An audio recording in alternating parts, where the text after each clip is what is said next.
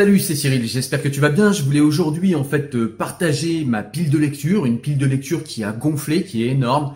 J'ai acheté pas mal de livres, j'en ai reçu pas mal en service presse également. Et puis j'ai eu mon anniversaire au mois de juillet où euh, j'ai été gâté et on m'a donné pas mal de livres que j'avais envie de lire. Donc c'est vraiment, euh, c'est vraiment une grosse pile de lecture que je vais te présenter aujourd'hui. Et du coup, je me suis dit que ça pouvait t'intéresser dans un premier temps parce que bien dans ma pile de lecture, il va y avoir les livres dont je vais parler cette fin d'année 2021. Et puis aussi parce que euh, eh bien ça va te donner des idées de lecture éventuellement. Et puis je vais te dire pour chacun des livres pourquoi j'ai voulu le lire. Euh, donc voilà, comme ça, ça peut aussi toi te donner euh, envie ou pas de lire ces livres. Allez, on est parti. Alors premier livre, c'est Yoga de Emmanuel Carrière. Alors là, franchement, c'est pas du tout le genre de livre que je lis habituellement. C'est un livre en fait où il va raconter Apparemment, Emmanuel Carrière, il avait, euh, je l'ai écouté s'exprimer tout simplement avec euh, Finkelkraut dans euh, dans son émission du samedi. J'ai perdu le nom de l'émission de Finkelkraut sur France Culture, mais voilà, c'est dans son émission que je l'ai écouté parler. Et en fait, a priori, c'est pas le genre de livre que j'aime, mais ça avait l'air intéressant. Il a réussi à me convaincre. Apparemment, il se sentait mal. yoga, ça nous parle peut-être d'un cheminement spirituel, d'un cheminement vers plus de euh, comment dire, vers plus de, félicité dans la vie de quelqu'un. Donc voilà, je sais pas du tout, euh, je connais pas Emmanuel Carrière, je connais pas l'auteur, je connais pas du tout son écriture. Mais voilà, tout simplement, je l'ai écouté s'exprimer, ça m'a donné envie. Donc euh, voilà, un livre que j'ai mis dans ma pile de lecture. D'autant plus que celui-ci, je l'ai trouvé, euh, je l'aurais pas acheté honnêtement parce que c'est pas le genre de livre que je lis habituellement. Mais c'est un livre que j'ai trouvé dans une boîte à livres, donc je me suis dit allez pourquoi pas, on va tester. Voilà. Second livre euh, qui est dans ma pile de lecture, c'est un livre qui y est depuis quelques temps, euh, je te l'avais déjà présenté je crois, euh, c'est Rhétorique d'Aristote. C'est un livre qui est intéressant parce que bah, c'est toujours intéressant en fait de s'instruire sur la rhétorique, ne serait-ce que pour démonter la rhétorique des autres quand ils en font usage contre vous, et puis aussi pour comprendre et apprendre des procédés rhétoriques qui peuvent aider à la transmission plus efficace des idées que nous avons à faire passer. Donc si je peux te faire passer ça en te donnant euh, les éléments qu'il y a, euh, les éléments intéressants qu'il y a dans le livre, eh ben, c'est quelque chose que je me propose de faire. Puis moi, ça m'intéressait aussi bah, de savoir euh, quels sont les éléments rhétoriques qui peuvent aider à la transmission des idées. Que pense Aristote, immense philosophe malgré ses erreurs, immense philosophe de la rhétorique? C'est quelque chose qui est intéressant aussi. Donc voilà, j'ai commencé ce livre, je crois que j'ai lu une dizaine de pages, mais euh, voilà, pour l'instant ça ressemble un petit peu dans la forme en tout cas, pas dans les éléments développés, mais dans la forme, ça ressemble un peu à comment avoir euh, l'art d'avoir toujours raison, pardon, de Schopenhauer. C'est un peu présenté pareil avec euh, voilà plusieurs plusieurs petits paragraphes, voilà où il nous explique, où il nous explique à chaque fois que faire dans telle ou telle situation. Ça a l'air plus complet quand même, mais mais voilà, pour l'instant je peux pas t'en dire plus. Il reste dans ma pile de lecture. Livre suivant, c'est un livre que je n'ai pas encore commencé, un livre de Guy Debord, La société du spectacle. Apparemment, c'est une critique majeure euh, de la société telle que nous la vivons aujourd'hui, la société capitalistique, la société capitaliste. Euh, voilà, moi je suis pas du tout quelqu'un qui est euh, fondamentalement anticapitaliste. Seulement, comme vous tous, je ne peux pas m'empêcher de voir les dérives du capitalisme, que ce soit au niveau de l'environnement, que ce soit au niveau de la destruction de tout ce qui est communauté nationale, communauté régionale, que ce soit même la destruction de la petite communauté que l'on nomme la famille. Euh, je peux pas m'empêcher de voir ça et donc du coup je me suis dit que ce livre pouvait être intéressant dans le sens où il euh, paraît de par son titre et de par ce qu'on m'en a dit, il paraît nous décortiquer, nous décrire et euh, nous dire ce qu'est véritablement cette société du spectacle pardon, cette société du spectacle, quels sont ses fondements, pourquoi ils sont en place, et euh, donc voilà, c'est quelque chose qui me paraît hyper intéressant, toujours pour décrypter le monde, toujours pour décrypter notre époque, et pour penser et se diriger de la meilleure manière. Livre suivant, La morale, le devoir, la volonté, la personne de Philippe Fontaine. Ça, je connais pas du tout. J'ai trouvé en boîte à livres. C'est un tout petit livre, en fait, de citations. C'est quelque chose que je vais feuilleter rapidement. Voilà, c'est pas un livre que je vais te présenter, mais euh, voilà, c'est toujours euh, intéressant d'avoir peut-être quelques inspirations dans des citations, voire quelques idées lecture, parce que parfois, euh, en lisant quelques citations, ça peut déclencher une curiosité envers un auteur. Donc voilà, ça peut être intéressant. C'est pour ça que je lis ce genre de petits bouquins quand je les trouve, parce que je les achète pas. Le livre suivant, c'est L'Islam et les animaux, euh, que je n'ai toujours pas lu, de Homero euh, Morongiu Peria, un livre euh, de cet auteur que je connais, qui est euh, végétarien, et qui voudrait nous parler en fait du rapport qu'a l'islam avec les animaux dans sa compréhension à lui, et je pense que ça va être une vision qui ne sera pas la vision habituelle que l'on a envers l'islam, euh, cet islam qui égorge des moutons, cet islam qui n'a pas énormément de considération pour les animaux, en tout cas dans ce qu'on en voit de la part des croyants, hein, puisque au niveau de la doctrine c'est sûrement autre chose. Et en tout cas c'est ce que euh, je pense va essayer de nous montrer ici euh, l'auteur. Et ça, ça va me paraître aussi un livre que je vais te présenter parce que ça va être un livre, je pense, intéressant. Un livre que j'ai lu, enfin que j'ai commencé en tout cas, j'ai bien commencé, j'en suis là à peu près de Margaret Atwood, Les Testaments. Et en fait, c'est un livre que j'ai du mal à continuer à lire, qui est intéressant, c'est un petit livre sympa. C'est une dystopie en fait, hein. pour ceux qui connaissent, c'est euh, sur les mêmes euh, ressorts que la dystopie euh, de la série Netflix La Servante écarlate. Et justement, j'ai vu La Servante écarlate avant de connaître l'existence de ce livre. Et le problème, c'est que bah, dans ce livre, j'ai l'impression en fait de voir euh, ce qui se passe dans La Servante écarlate. C'est exactement le même univers. J'ai l'impression pour l'instant que c'est la même histoire. Donc du coup, ça m'incite pas à plus de lecture. Je suis resté euh, bloqué pour l'instant ici. Euh, je sais plus à combien de pages. Je suis resté bloqué à 131 pages. Donc je vais essayer de me forcer un peu en cette fin d'année pour essayer de voir s'il n'y a pas autre chose que l'histoire que je connais déjà et qui nous est expliquée dans La Servante écarlate, dans la série Netflix, que je te conseille d'ailleurs, une bonne série. Mais euh, mais voilà, il faut que il faut que j'insiste pour voir si euh, pour voir s'il n'y a pas quelque chose de différent. Mais euh, honnêtement, ça m'a pas fait énormément envie de ce que j'ai lu pour l'instant parce que j'ai l'impression en fait de regarder une nouvelle fois la série. Voilà. Ensuite, le livre suivant, celui-là, c'est un livre que j'ai acheté. Hegel, Phénoménologie de l'esprit. Donc forcément un livre hyper intéressant. Hegel est quand même une figure majeure de la pensée occidentale. Donc voilà, il fallait que je m'y mette à un moment.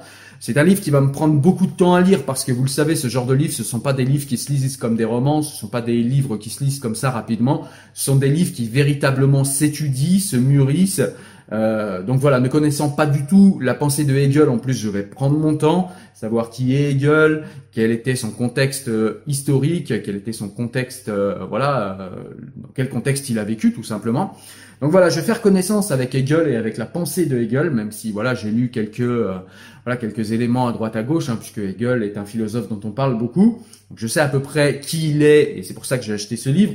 Mais voilà, avant de te le présenter, je vais quand même euh, m'interroger, m'informer et surtout étudier ce livre avant de pouvoir t'en parler. Donc à mon avis, fin d'année, très très fin d'année, je vais t'en parler, ou alors début 2022, mais pas avant parce qu'il va me falloir un peu de temps. Ensuite, des livres que j'ai eu pour mon anniversaire et que je t'ai déjà, je crois, rapidement présenté, donc je vais pas m'attarder. C'est L'Empire du moindre mal de Jean-Claude Michéa. Jean-Claude Michéa, donc je t'ai déjà partagé le résumé complet d'un livre. Euh, voilà, je te laisserai voir sur la chaîne. Hein. tu tapes Cyril Chevreau, Jean-Claude Michéa, tu vas trouver. Euh, je suis en train de lire également encore un autre livre de Jean-Claude Michéa, donc ça va être aussi une année Jean-Claude Michéa où je vais pouvoir te dire quelle est sa pensée, ce philosophe qui est un petit peu euh, hors catégorie qui euh, passe pour un intellectuel réactionnaire de gauche, ce qui habituellement n'est pas compatible. Donc voilà, c'est quelqu'un qui défend clairement le socialisme et qui a une critique assez dure et assez euh, violente sur la gauche actuelle telle qu'elle est euh, aujourd'hui et qui va justement euh, nous expliquer d'où vient cette gauche, comment elle s'est formée et pourquoi elle est ce qu'elle est aujourd'hui et pourquoi somme toute en fait c'est assez euh, logique. Donc voilà, ça va être le travail de Jean-Claude Michéa, c'est ce qu'il fait dans chaque livre en abordant différents voilà différents points qu'il qu'il approfondit. Donc voilà, je te présenterai sûrement celui-ci, et c'est sur la civilisation libérale, donc il va encore parler de la gauche libérale à mon avis. Euh, l'Empire du moindre mal. On a aussi la double pensée, la double pensée euh, de Jean-Claude Michéa. Retour sur la question libérale encore. Donc là, la double pensée, ça nous fait tout de suite euh, directement penser à la double pensée de George Orwell. Et puis comme j'ai déjà lu Jean-Claude Michéa, je sais qu'il aime beaucoup George Orwell. Donc à n'en pas douter, il nous parle ici de la double pensée dont nous parle George Orwell, qui est cette fameuse pensée dissonante, cette fameuse pensée avec des dissonances cognitives.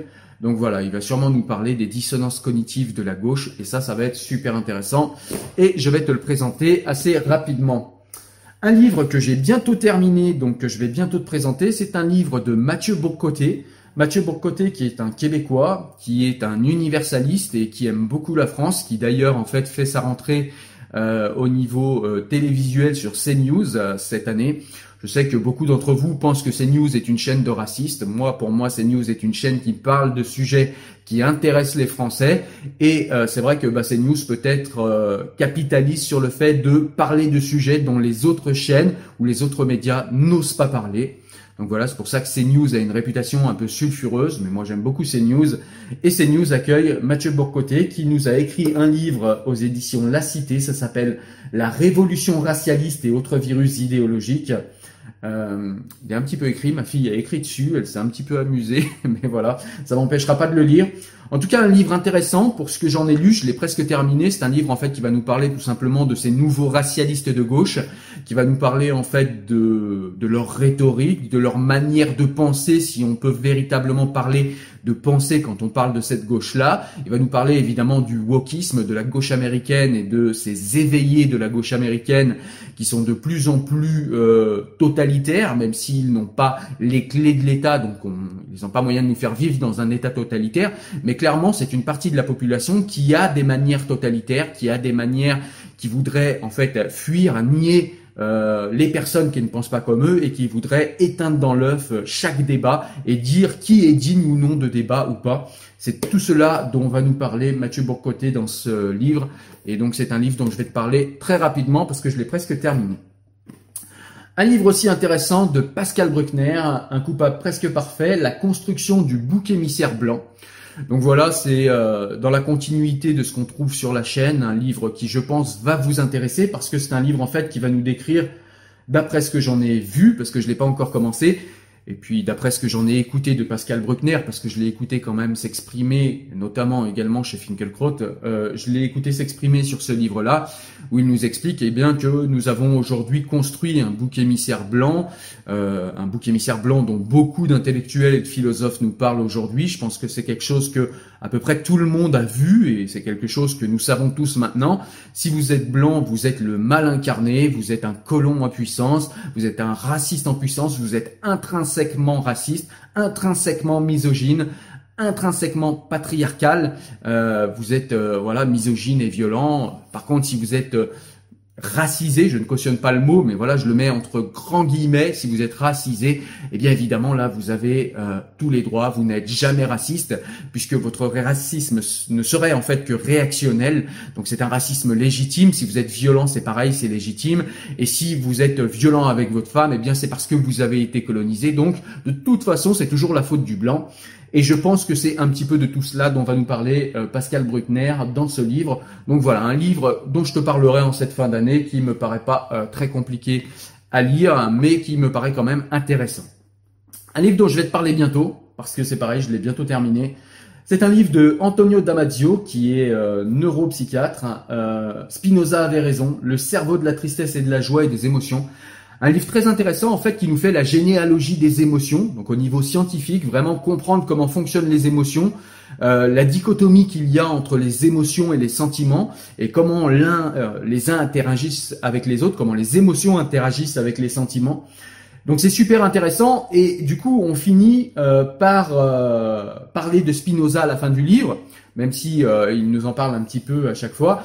Euh, dans le livre, mais en tout cas, il finit par nous dire qu'en vérité, ce qu'on découvre aujourd'hui, c'est que Spinoza avait compris un grand nombre de choses, sinon tout, au niveau de la géométrie des émotions et des passions humaines.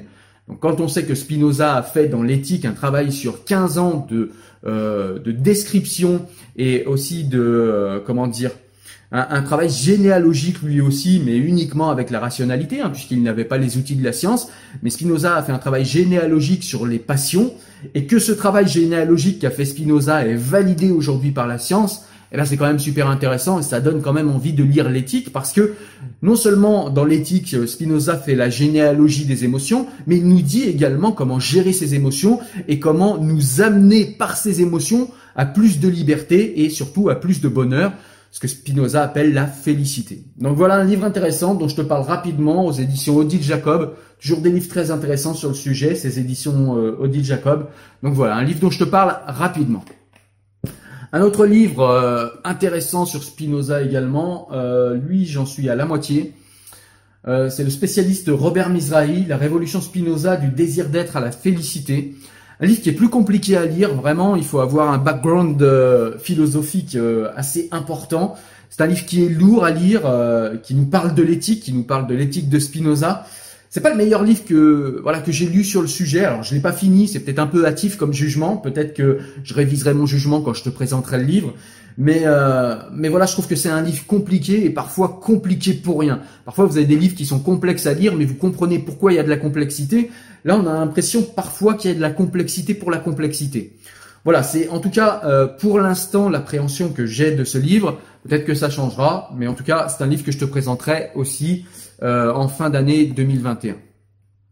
Un livre que je vais te présenter très bientôt également, celui-là. Du coup, ça en fait pas mal que je vais te présenter bientôt. Je l'ai presque fini. Je t'ai présenté là il y a quelques semaines euh, le discours de la méthode de Descartes et là je te présenterai les méditations métaphysiques de Descartes que j'ai bientôt terminé. D'ailleurs, je t'ai présenté aussi la méditation numéro 2 euh, de euh, justement ce livre des méditations métaphysiques de Descartes. Je te laisse aller regarder euh, sur la chaîne. Tu verras, tu tapes Descartes Cyril Chevreau. Tu verras, tu vas tomber dessus. Tu verras que c'est très intéressant. Et là, je vais te présenter le livre dans son ensemble qui va nous permettre d'aller plus loin dans la pensée de Descartes et dans euh, ce qu'est Descartes et ce qu'il a apporté à notre civilisation, parce que Descartes est quand même un penseur majeur de la civilisation occidentale, mais c'est un penseur français, donc Cocorico, un penseur important pour la France et qui nous permet de comprendre comment nous, Français, nous en sommes à arriver à la société dans laquelle on est et à penser comme nous pensons et à détacher la raison critique, à détacher la rationalité de la théologie et autres superstitions. Donc voilà, un livre intéressant. Un dernier livre de euh, Jean-Claude Michéa que j'ai commencé aussi, Les mystères de la gauche. Donc voilà, on est toujours sur les mêmes sujets de Jean-Claude Michéa, hein, où il nous décrypte, il nous fait une généalogie de cette fameuse gauche qui euh, euh, jadis était peut-être plus portée vers le socialisme et vers la justice sociale, une gauche qui aujourd'hui, on le voit bien, est plus portée sur ce qui est sociétal, qui a complètement délaissé euh, la justice sociale au profit d'une pseudo-justice raciale et d'une racialisation de la société. Donc c'est de tout cela dont on va parler avec Jean-Claude Michat, donc ça me paraît hyper intéressant. Et puis un dernier livre hein, qui m'a été offert par mon petit frère qui a voulu me faire plaisir et qui a réussi. C'est un livre du spécialiste de Spinoza, Steven Adler, Spinoza, une vie. Donc ça va être une biographie extrêmement complète de Spinoza, un livre très important. J'ai déjà beaucoup parlé de Spinoza sur cette chaîne, donc je vais pas forcément vous saouler à vous faire une longue vidéo sur Spinoza. Mais en tout cas, je ferai quand même une vidéo sur ce livre parce que ça me paraît être un livre majeur. Donc je t'en parlerai également, sûrement début 2022, vu le nombre de livres que j'ai à lire jusque-là et vu euh, la taille du bouquin. Je t'en parlerai en 2022.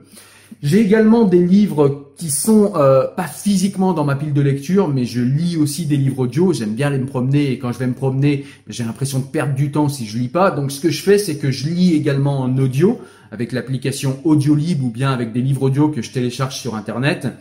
Et donc j'ai des livres qui sont en cours. J'ai De la démocratie en Amérique de euh, Alexis de Tocqueville. C'est le tome 1 que je suis en train de lire. Je t'en parlerai aussi assez rapidement. Je suis également en train de lire Gargantua, euh, un livre euh, d'un penseur aussi majeur, donc j'ai oublié le nom, je suis désolé.